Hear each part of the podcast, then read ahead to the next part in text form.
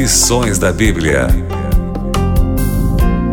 Você é muito bem-vindo ao programa Lições da Bíblia. É o último tema dessa temporada aqui no programa. Foram 13 semanas estudando o livro de Daniel, com mais uma vez o retorno dos nossos convidados. Bem-vindo mais uma vez, pastor João Luiz Marcon. Obrigado. Diretor da Faculdade de Teologia do Instituto Adventista Paranaense. Uma alegria recebê-lo.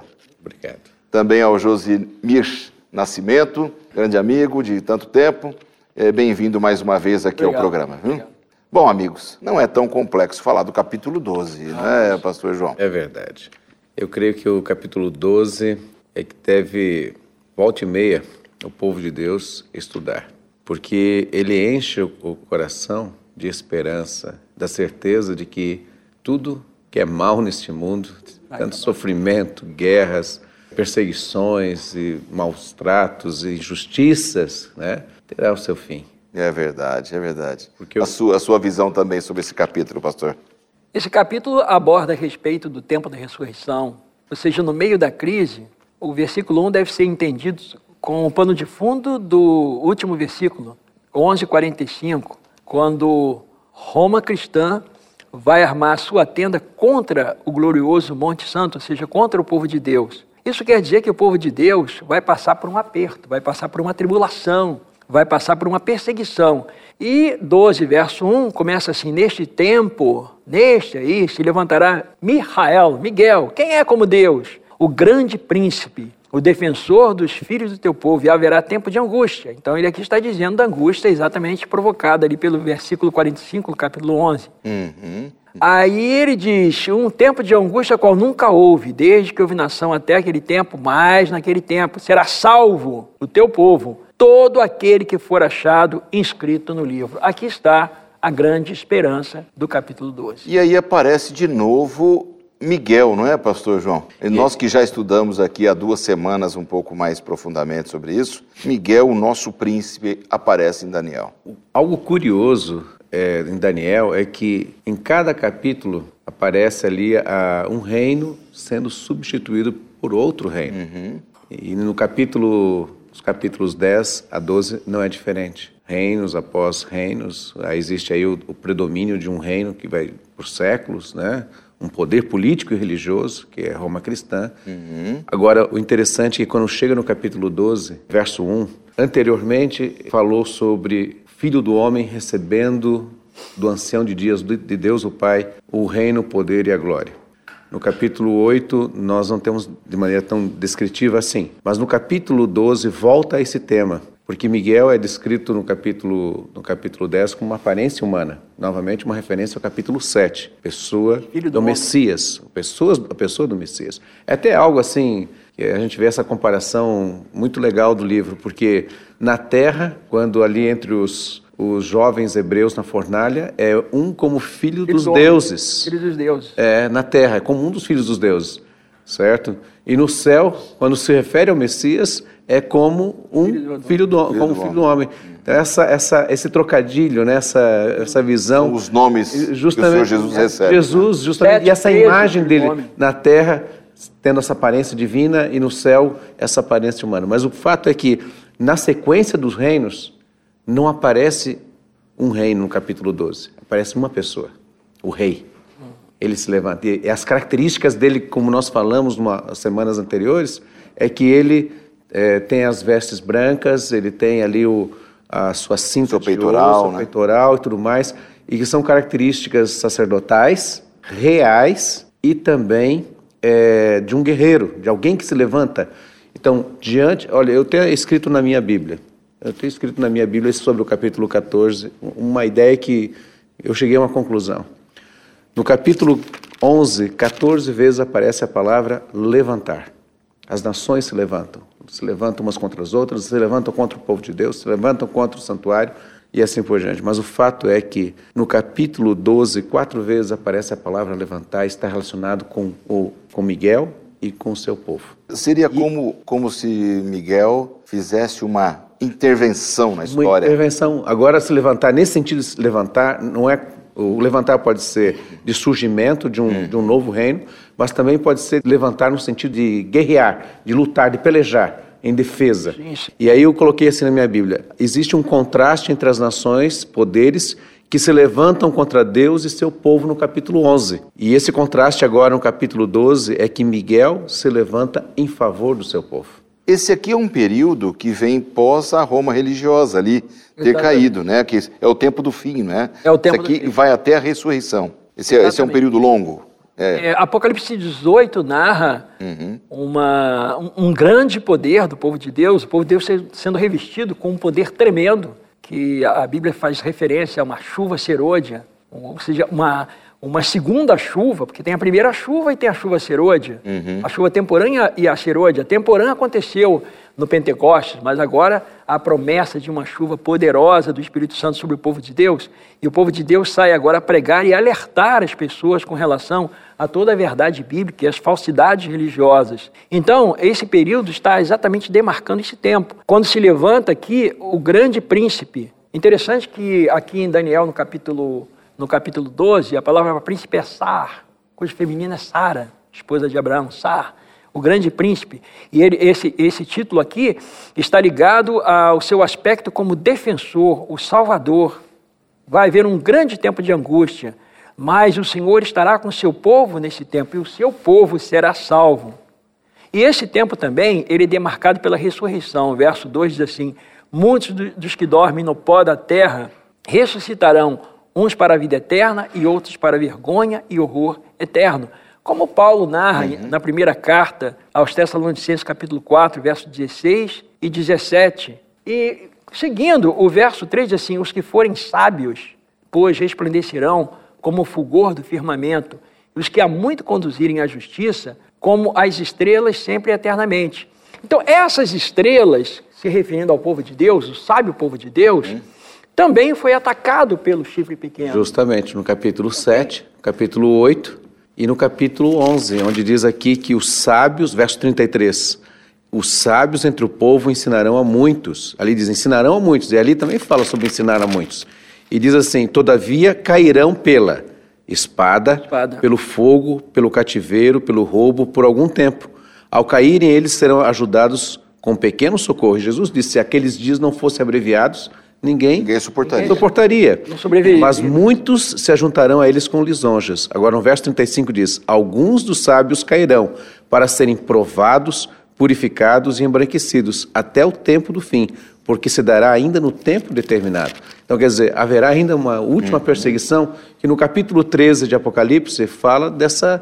da- da- do poder da, da segunda besta, a besta da terra, que tentará fazer sua última investida contra os que adoram a Deus, guardando os seus mandamentos. Essa, essa intervenção aqui de Miguel, entendida nesse período histórico, né, do, do- no tempo do fim, também entendemos como sendo uma intervenção de alguém que nos defende, né, Sim. como nosso Sim, advogado, né? Dá essa ideia. É, Essa Mi- ideia- Mi- Miguel, Michael, ele aparece normalmente no contexto de defesa do povo de Deus, em período de ressurreição, ou para atacar as hostes malignas, no sentido de defender, mais uma vez, o povo de Deus que está sendo atacado. Não. Alguns estudiosos, eles veem esse capítulo 12 como um tipo de êxodo, pelas características. Pastor Josemir, ele apresentou ah, o uso dessa expressão e no Cântico de Moisés, Micamorra, Bailim Adonai, quem é como tu, Senhor, entre, entre os deuses, né? E justamente o Cântico de, de Moisés é o cântico da vitória do povo de Deus sobre os seus inimigos, daqueles que tentaram destruir o povo de Deus, eles tentaram destruir o Israel de Deus. E agora Deus se levantou como defensor, fez os prodígios, milagres ali, abriu o mar vermelho, o povo passou e, o- e os egípcios pereceram. Então por isso que alguns consideram aqui esse aqui eh, essa é uma semelhança, um- Uma semelhança ao êxodo. ao êxodo. E o fato que eu quero aqui enfatizar é justamente no final do verso 1. E- Isso que me chama a atenção. Por quê? Porque diz assim: todo aquele que for achado inscrito no livro. E aí vem a pergunta: como posso ser escrito no livro? Que livro é esse? Lá em Daniel 7 fala de livros. A Bíblia vai falar de tantos outros livros. O Apocalipse ele fala do livro da vida do Cordeiro que nós devemos ter o nosso nome escrito nesse livro. No capítulo 3 mesmo, Jesus diz que aquele que me confessar diante dos homens, eu manterei o nome dele ali escrito no livro da vida, não apagarei. Pelo contrário, eu confessarei diante de Deus e dos santos anjos. É o testemunho cristão, ou testemunho da pessoa de que ela aceitou a Jesus Cristo como seu Senhor e Salvador. É o início, é o momento em que nós colocamos o nosso nome no livro da vida. Pelo Amém. batismo, através do batismo, quando a pessoa desce as águas. Então, quem está ouvindo, pastor, é importante ele saber isso. Deus está fazendo um convite, ele está dizendo assim, ó, todo aquele que for achado escrito no livro, é esse que o Messias, é esse que Miguel vai se levantar para defender como, de, como hum, defensor, como advogado. E quem é, como é que acontece isso? No momento em que eu o reconheço como meu Senhor e Salvador e desço as águas, porque o batismo é uma forma de a pessoa dizer que aceitou publicamente, publicamente, o sacrifício de Jesus Cristo, o Messias prometido, como aquele que é o sacrifício pelos pecados. Então, quando eu aceito a Jesus como meu Senhor e Salvador, sou batizado, meu nome é escrito, lançado lá no, lançado no livro. Esse livro é o livro da vida, livro da vida. E indo na direção do pastor, é, o fato é que Jesus diz que o ramo tem que estar ligado à videira, tem que estar ligado a ele.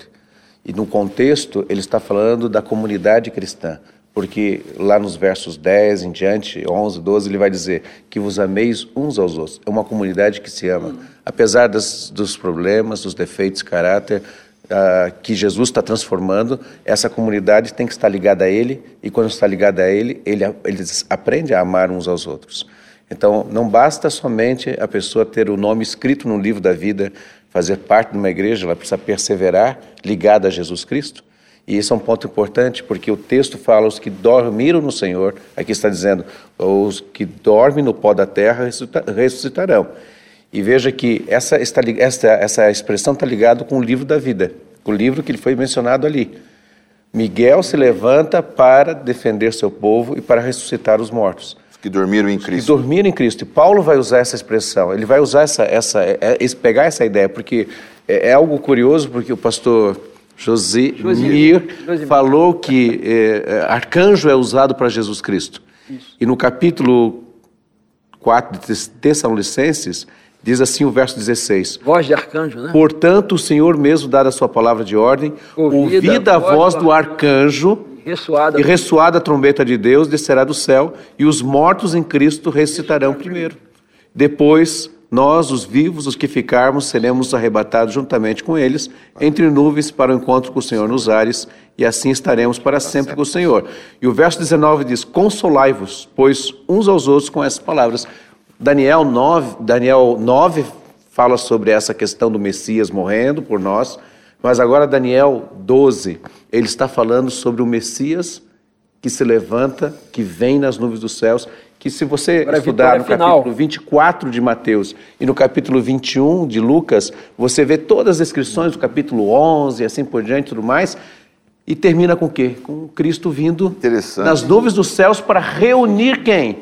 Os escolhidos povo. de todos os cantos. E aqui está Aqueles dizendo a reunião. o seu nome, né? Exatamente. Aceitar. Agora haverá duas ressurreições, pastor Lance. A ressurreição da vida, aqui nos diz o texto bíblico, e outros para horror eterno, para vergonha e horror eterno. Eterna. Então, não é, então veja só, o pastor começou com uma introdução. Uhum. O que acontece? O que acontece é aqui, dois destinos. E quem, tem, quem faz esses, esses destinos somos nós, nossas escolhas. Em paralelo com os dois caminhos que Jesus dois falou. caminhos. Oh, só tem dois, não tem três, não tem quatro, são dois caminhos. E agora é interessante que tanto os vivos que verão o Messias vindo nas nuvens dos céus, o Cristo bendito, aguardado, tanto os mortos que ressuscitam, texto é, é, nos diz que eles são comparados como estrelas a brilhar para sempre. Quem são estes? São aqueles que perseveram até o fim. Hum. Porque o texto no verso 11, no verso, desculpa, verso 12 diz: Bem-aventurado o que espera e chega até o fim. Então tem pessoas que começam a jornada cristã e param. Se escandalizam às vezes com um presbítero, um pastor, um ancião, um bispo, alguém se escandaliza e diz, não, não, não vou ter religião, não quero saber disso e tudo mais. A pessoa se escandaliza. Mas enquanto que o texto de, de Daniel, capítulo 12, diz, é para ir até o fim, bem-aventurado aquele que vai até o fim. Uhum. E diz para Daniel, Daniel, tu, vai, tu vais até o fim, do teu caminho, da tua jornada. Então não basta iniciar a vida cristã, é precisa o quê? Continuar. E essas pessoas que vão até o fim, elas são comparadas como o sol ao meio-dia que brilha, como as estrelas que estão sempre a brilhar. Existe um inimigo natural da humanidade que é a morte, né? E você lê o texto de Tessalonicenses aí, e o verso 18 que diz, Paulo falando, consolai-vos uns aos outros com essas palavras. E eu fico pensando no seguinte: não há nada que conforte diante da morte, a não ser esse texto. É esse texto remete à importância de você ter aceitado a Jesus em vida, viver por Ele, e aquele que morreu em Cristo tem a promessa da ressurreição. Isso conforta. Claro que as pessoas vão ficar tristes com a separação, o crente também chora pela separação, Sim. mas tem esperança. Por isso que eu acho bonito esse texto de Daniel, capítulo 12, que enche também o nosso coração de esperança, quanto até aquele que já descansou no Senhor. E né? ele fala aqui que essas pessoas serão como as estrelas. Exatamente. É, alguns cientistas dizem que tem, as estrelas têm 8, 10 bilhões de anos. Ninguém viveu para contar. Claro. Mas o fato, vamos pegar o, o, o cômputo aí de 8 bilhões. Já pensou comemorar um aniversário com quantas velhinhas ali? Uhum. E Deus está oferecendo a vida eterna aqui em Daniel, ser como as estrelas. Quem são estes? No capítulo 11, verso 33, são aqueles que ensinam o caminho de Deus. Então não basta eu somente ter aceitado a Jesus.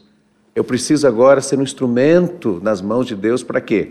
Para levar outras pessoas a conhecer a justiça. Porque diz assim, ó, os, os, que forem sábios, pois resplandecerão como o fulgor do firmamento, e os que a muitos conduzem à justiça.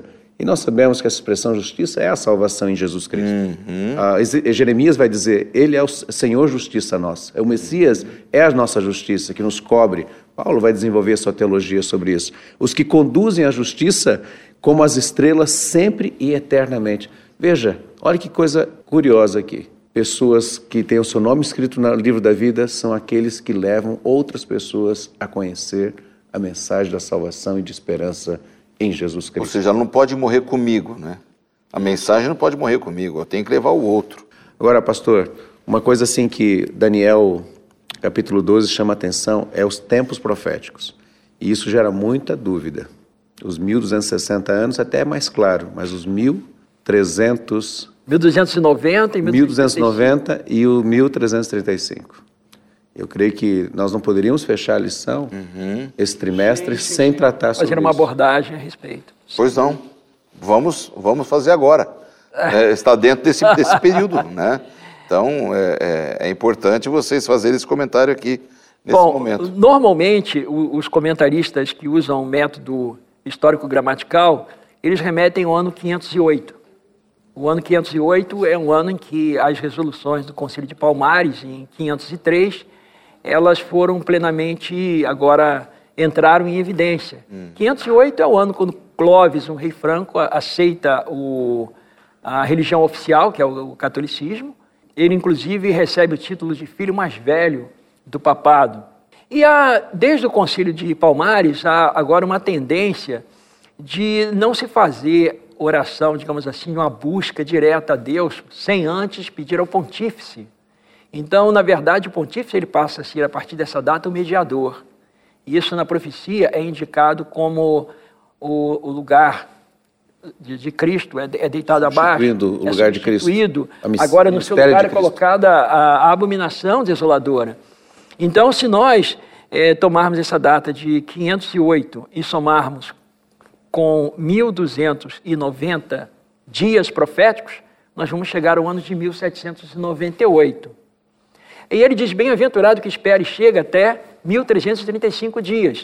Pastor Josimir, nós temos, então, no mesmo texto, nós temos 1260 dias, que está claro. Isso. Começa em 538 isso. Quando realmente o último reino ariano é vencido, e agora então o poder do bispo de Roma passa a ser total sobre a Europa, dominando tanto o poder político como o poder religioso, e termina em 1798, Exatamente. Quando, é, 500... quando recebe o papado recebe a sua, o seu golpe, né? Que ele, ele é tirado do Vaticano, mandado para o exílio. O pastor, até em uma das lições anteriores, comentou sobre isso sim, sim, e tal. Sim. E agora nós temos, então, a data, o, o tempo profético de 1335.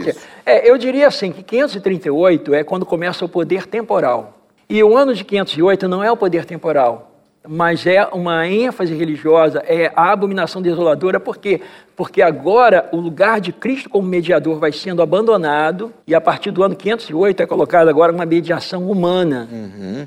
A partir exatamente do, do Concílio de Palmares, que vai agora eh, se concretizar em 508 com Clovis. E se nós somarmos a 508, 1335 dias proféticos, 1335 anos, nós vamos chegar ao ano de 1843, 44. 1843 é quando começa a pregação do advento, do segundo advento. Ou seja, quando o, no século XIX o mundo é abalado com a pregação da volta do Senhor Jesus Cristo e o estabelecimento de um povo que se prepara para a Agora, volta de Jesus. O curioso é que esse despertar foi justamente por aquilo que aconteceu em 1798. Isso. Os 1260 anos proféticos, quando o, o, bispo de Roma é destituído de sua função, o papado perde seu poder, em 1798, as pessoas começam a estudar o livro de Daniel Sim. e Apocalipse. É, foi uma volta, e né, é, a palavra. É, e é uma coisa curiosa, pastor Lanza, porque o livro está fechado. Uhum. E é o período de 1260 anos que abre o livro. Abre o livro. Para compreensão desperta. Uhum. E aí, veja, 1335 leva a 1843, 44, quando há esse despertar, esse movimento, que não foi um movimento eh, isolado somente na América do Norte, mas que envolveu mundial. mundial. É. Por exemplo, em torno de 45 anos depois exemplo, que o general Berthier justamente, justamente, o Papa. Né? É, é, veja só que coisa é, também é, interessante é o fato que em 1843 nós temos aqui o movimento adventista, mas ele surgiu um pouquinho antes, uhum. com, por exemplo, Lacunza. Isso, Manuel Lacunza. Manuel Lacunza, sacerdote católico, uhum. que escreve sobre, sobre a segunda... Né? É, ele usa um pseudônimo para falar sobre a segunda vinda de Cristo. Na Europa e uhum. norte, da, justamente José Wolff, que é um judeu que se torna, que abraça a fé cristã, estudando o livro de Daniel. Daniel 9 foi o que impactou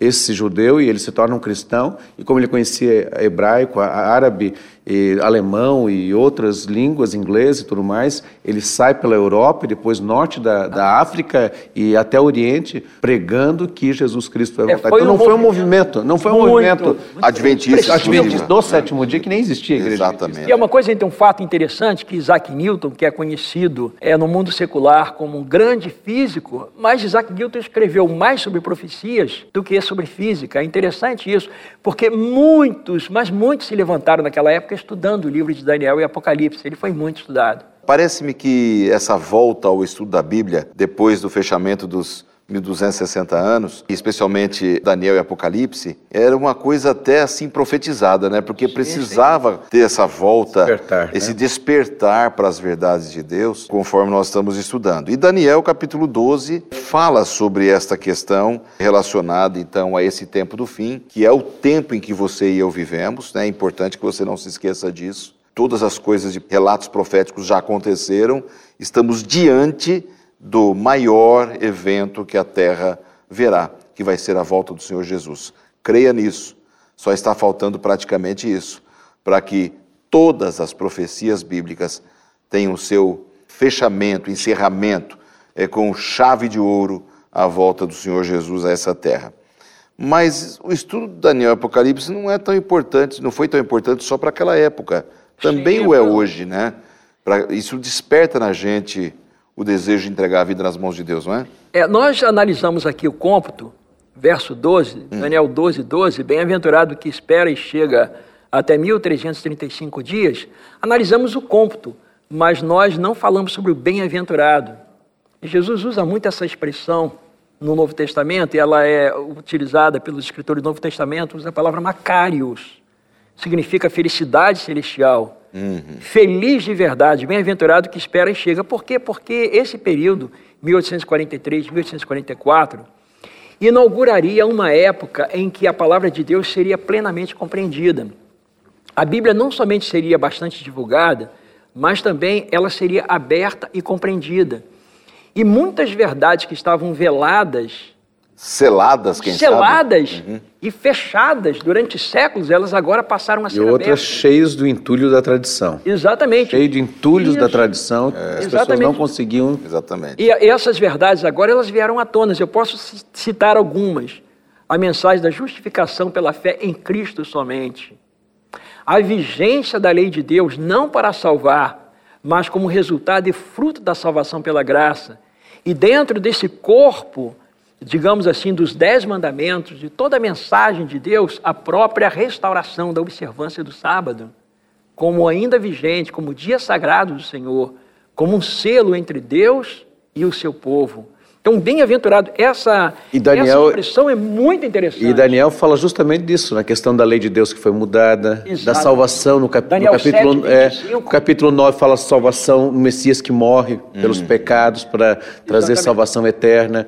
Agora, também está uma verdade aqui no capítulo 12, é a ressurreição dos mortos. Isso. Isso o... quer dizer que, na crença bíblica, a pessoa, quando morre, morre, morre está morre, descansando, está, está descansando. É, e vai ressuscitar nesse tempo que Miguel se tempo. levanta. Uhum. E o verso 13, ele diz assim: Tu, porém, segue o teu caminho até o fim, pois descansarás e ao fim do dia te levantarás para receber a tua herança. Veja que Diferente diz, da crença popular. Justamente tu descansarás. Ah. Não diz que tu, tu vai ficar no céu. Que virás para sempre. Oh, Exatamente. Justamente. Então, essa é uma outra verdade que também precisava ser resgatada que foi introduzida pelo, pelo, pela crença da imortalidade da alma, uma crença Exato. fora do, do, da Bíblia. Né? Popularizada né? pelo, pelo, uh, por Roma cristã. A popularização, e aqui no, aqui no versículo 4 também, 12, 4, tu, porém, Daniel, encerra as palavras e sela o livro até o tempo do fim. Muitos o esquadrinharão e o saber se multiplicará. Esse saber, particularmente da palavra de Deus. Porque ao passo que antes as pessoas estavam vendo sobre tradições, e nós temos, por exemplo, influência, inclusive, da filosofia grega dentro do cristianismo, e é através dessa influência que entrou essa doutrina da imortalidade incondicional da alma, ou seja, que a pessoa morre, mas uma entidade fora do corpo, uma alma, continua sobrevivendo, e aqui o livro de Daniel está dizendo: não é isso. As pessoas que morrem ficam descansando, como Jesus Cristo disse lá em João capítulo 11, mas elas vão ressuscitar nesse último dia, como hum. entenderam Marta e Maria. Exato. Nos últimos dias, é com a ressurreição, com a intervenção de Miguel, é que vai haver a grande ressurreição.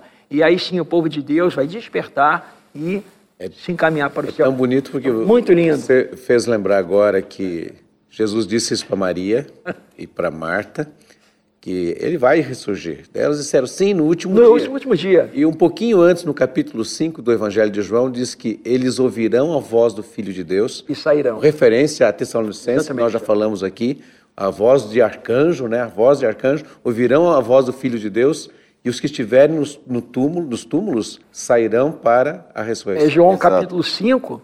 Então, João 5, verso 28 pode 29. vir um, aquela, aquela pergunta que Nabucodonosor fez a si mesmo o que será depois dessas coisas. Uhum. Eu tenho dinheiro, tenho poder, tenho prosperidade. É, um camarada que, escre que, escreveu lá o seu nome em tijolos, lá na, na cidade dele, lá de Babilônia, eu, Nabucodonosor sou eu. Olha que, que homem humilde, né? Mas, Te orgulho de ser humilde. Mas ele fez uma pergunta: o que será depois disso? Quem sabe nesta, nessa, nesse momento, a pessoa que está ouvindo, pastor Lázaro, ele esteja fazendo essa pergunta: o que será depois disso? O que, que vai acontecer?